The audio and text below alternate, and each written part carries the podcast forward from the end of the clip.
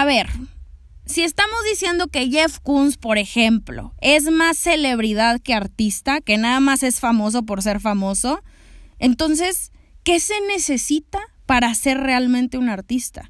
¿El arte y la cultura pop van de la mano? ¿Están separados? ¿Trabajar hasta que tu propia obra se venda sola por tu nombre y que te comiencen a buscar solamente por quién eres, no por la calidad de tu trabajo, ¿se vale o no se vale? Mi gente bonita, hablemos arte, ponte cómodo porque este episodio se va a poner bueno. Con Hablemos Arte vamos a hacer que hablar de arte sea algo común, aunque no sea nada común y que sea de todos, no solamente el experto. Te lo juro que no te vas a aburrir. Bienvenidos a mi gente bonita, hablemos arte a un nuevo episodio del podcast. Estoy feliz de tenerte de regreso porque el día de hoy yo estoy en las nubes. Vamos a tocar un tema eh, que es de mis favoritos o al menos eh, que gira en torno a uno de mis artistas favoritos porque ya saben que me encanta Miguel Ángel y me encanta Picasso y estos artistas modernos, pero creo que el arte contemporáneo tiene tiene algo que me vuelve loca y hoy precisamente vamos a hablar de una de las cosas que hacen ser al arte contemporáneo ser arte contemporáneo, ¿no?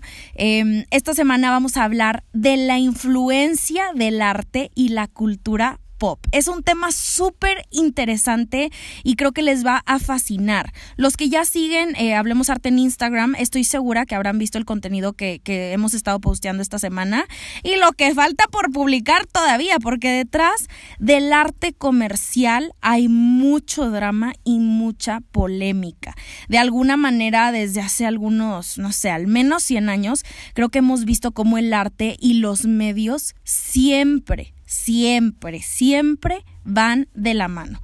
Así que quiero que te pongas cómodo, te vayas a preparar tu cafecito, no sé si sales a correr mientras escuchas el podcast o lo que sea que hagas, porque, em, no sé, ¿saben que me fascina? Me gusta mucho cuando hacemos estas comparaciones em, de arte moderno y después bajarlo al arte contemporáneo. Creo que hay tanto juguito en estos temas. Así que bueno. Roberta, ¿cómo que la cultura pop y el arte siempre van de la mano, como dijiste? O sea, ¿por qué dices eso?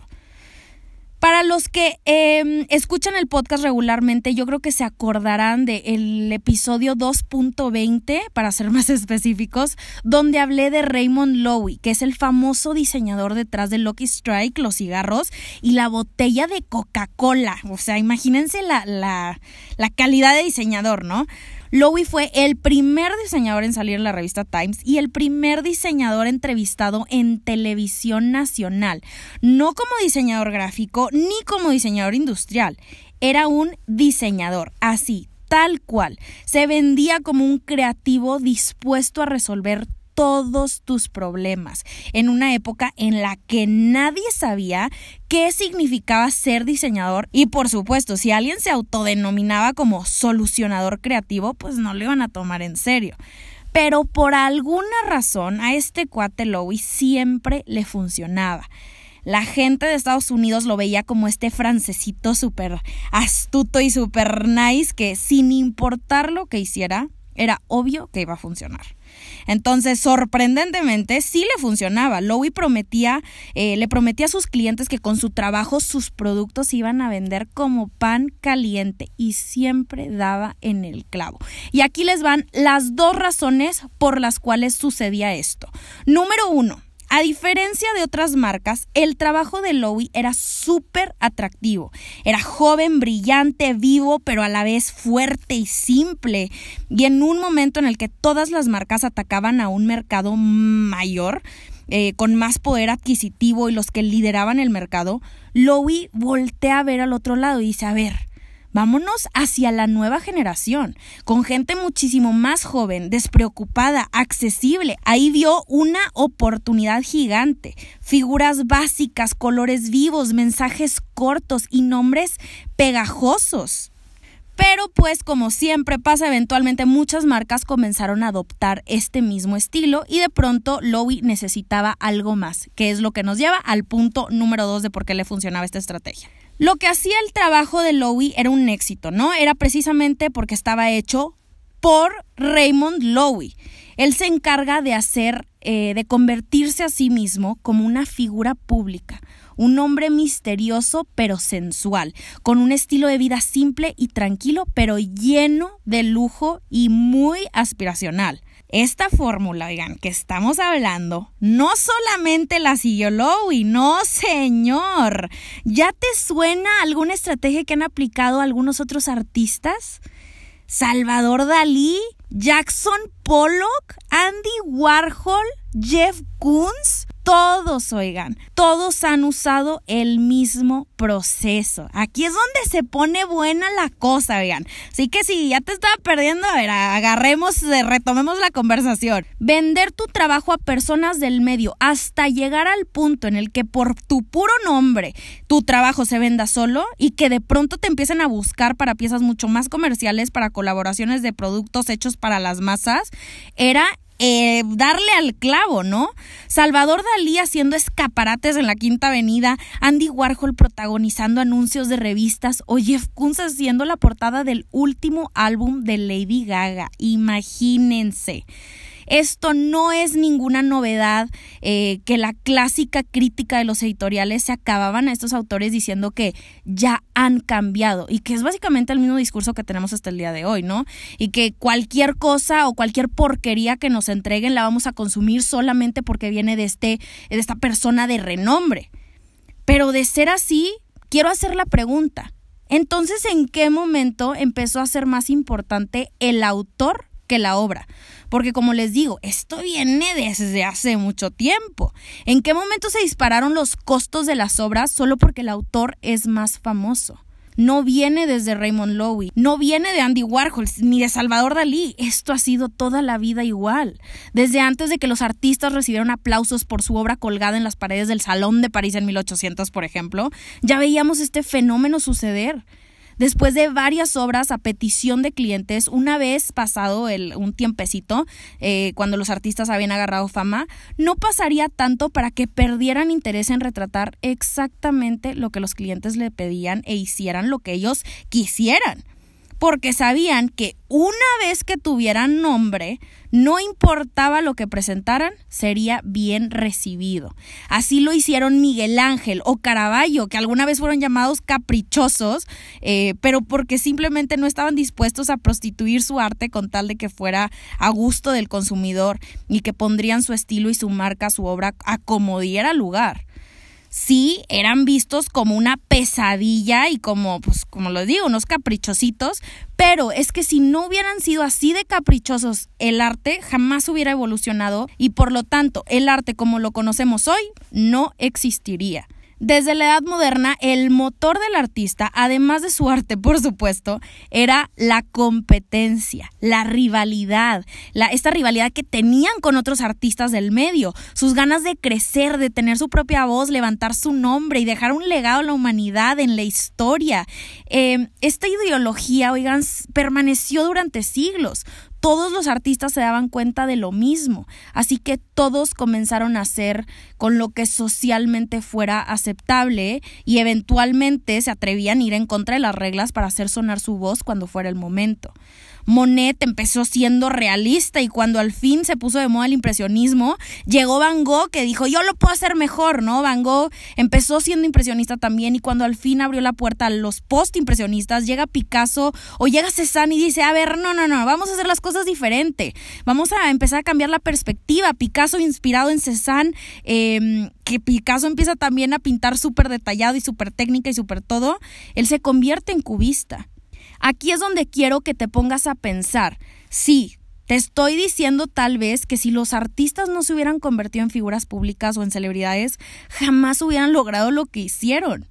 Porque el arte, oigan, es un reflejo de la cultura y por lo tanto, también este artista es reflejo de esta cultura. ¿Qué quiero decir con esto? Que el arte no sería nada sin nosotros, que no solamente lo consumimos, sino que también lo producimos. El arte en esencia es cultura popular, es para el pópulo. Quiero tocar ahora una opinión que me da mucha curiosidad y que he leído muchas veces que defiende que el arte contemporáneo, o sea, el arte actual, eh, revolucionó la historia del arte porque finalmente nos dio la oportunidad de ver la intención y la historia del artista que se escondía detrás de la obra y que de pronto el arte comenzó de la nada a ser subjetivo, completamente subjetivo. Pero aquí es donde yo difiero, porque no es así. El arte siempre, escúchenme bien, siempre ha sido subjetivo. Simplemente no estamos hablando de que era otra la gente que elegía cuál artista valía la pena y cuál artista no. No es casualidad que Jacques Louis David, el mayor artista del neoclásico, haya sido impulsado por Napoleón toda su carrera porque lo pintaba como él lo pedía. O que Jackson Pollock, escuchen esto, que Jackson Pollock saliera en las revistas más compradas de los años 50 cuando casualmente el mayor crítico de arte de la época y una de las galeristas más populares era de su círculo más cercano. El arte siempre ha sido subjetivo. La única gran diferencia es que gracias a la rápida comunicación del día de hoy y al alto impacto de la publicidad y los medios, cualquiera puede ser espectador y por lo tanto cualquiera puede ser crítico. ¿Y nosotros? Nosotros como consumidores y como críticos, ¿qué buscamos? ¿Qué somos? Déjame te ayudo con esta respuesta. Nosotros, los espectadores, el día de hoy, siglo XXI, nos aburrimos fácilmente. Somos amarillistas, morbosos y polémicos. ¿O qué creíamos? ¿Que era pura casualidad que Jeff Koons saltara a la fama cuando se casó con una actriz porno? ¿O que Andy Warhol fuera conocido cuando empezó a usar elementos de la cultura popular como una sopa o un refresco? O que Yoko Ono fue una total desconocida hasta que empezó a tener un amorío con John Lennon, el rockstar más grande del momento. Creo que, oigan, el chiste se cuenta solo. El arte depende de la cultura y la cultura depende del consumidor. Y en el arte, al igual que en cualquier otra industria, también aplica al cliente lo que pida. Así que en resumen y respondiendo a la pregunta con la que iniciamos al podcast, ¿qué impacto puede llegar a tener el arte en la cultura pop? Para mí, personalmente, la respuesta es todo. Porque el arte es la cultura pop. Es como si te preguntaras qué fue lo primero, la gallina o el huevo. El arte y la cultura dependen el uno del otro y no podrían existir de otro modo. Aquí está el porqué del éxito de Raymond Loewy. Creo que este tema, oigan, lo hemos platicado ya em, varias veces en, episodios, específicamente uno que acabamos de hacer eh, del arte digital. No sé si se acuerdan, que como tanta gente critica que ahora el arte ya cambió, ¿no? Que es súper diferente a lo que se hacía antes y que, ay, no es bien fácil de hacer y que ya nadie le piensa y que la técnica y que bla, bla, bla, ya sabemos todo este discurso pero nunca nos, o sea, es bien fácil eh, apuntar el dedo hacia los artistas y no voltearnos a ver a nosotros. Nosotros somos em, el causante, la razón de que el arte haya cambiado y es justo lo que estamos hablando en este episodio, de que nosotros hemos moldeado la forma en que los artistas hacen arte, en que es de rápido consumo, en que nos toma un scroll para olvidarnos del trabajo que hizo y que le tomó tal vez un día, que para nosotros es poco, pero dedicarle un día a una pintura también es mucho tiempo. Y otra, otra cosa ya para cerrar el episodio, eh, también es importante que reflexionemos en estas críticas que hacemos de, ay, es que él no es artista, es una celebridad, ¿no? Al, menos hablando de, pues, de las artes visuales y todo. Este, cómo criticamos tanto a Jeff Koons porque decir, ay, es que él nada más es famoso por ser famoso. No, a ver, volteemos al otro lado. ¿Qué está sucediendo? Es esta fórmula que se ha hecho desde los años del caldo que han seguido muchos artistas y que les ha funcionado. Entonces esto nada más la historia se repite y nosotros somos quien aceptamos o nada más decimos, no, ¿sabes qué? No va para mí. Quiero que tú me digas ahora lo que tú piensas, si, si la cultura pop fue primero o fue el arte, o qué vale más, el artista o su obra. Creo que por allá va la conversación. Por lo tanto, si el artista vale más que su trabajo, cualquiera que tenga suficiente intención e historia puede ser artista aunque sea Britney Spears, que ese también es otra plática que tenemos que tener. muchos artistas o celebridades de, de, pues, del entretenimiento que ahora están haciendo arte y la gente dice, es que ellos no son artistas. Ah, bueno, entonces, ¿qué se necesita para ser artista? ¿Necesitas estudiar para hacerlo? Porque si es así, pues hay muchísimos modernos que, también podemos eh, desacreditar, ¿no?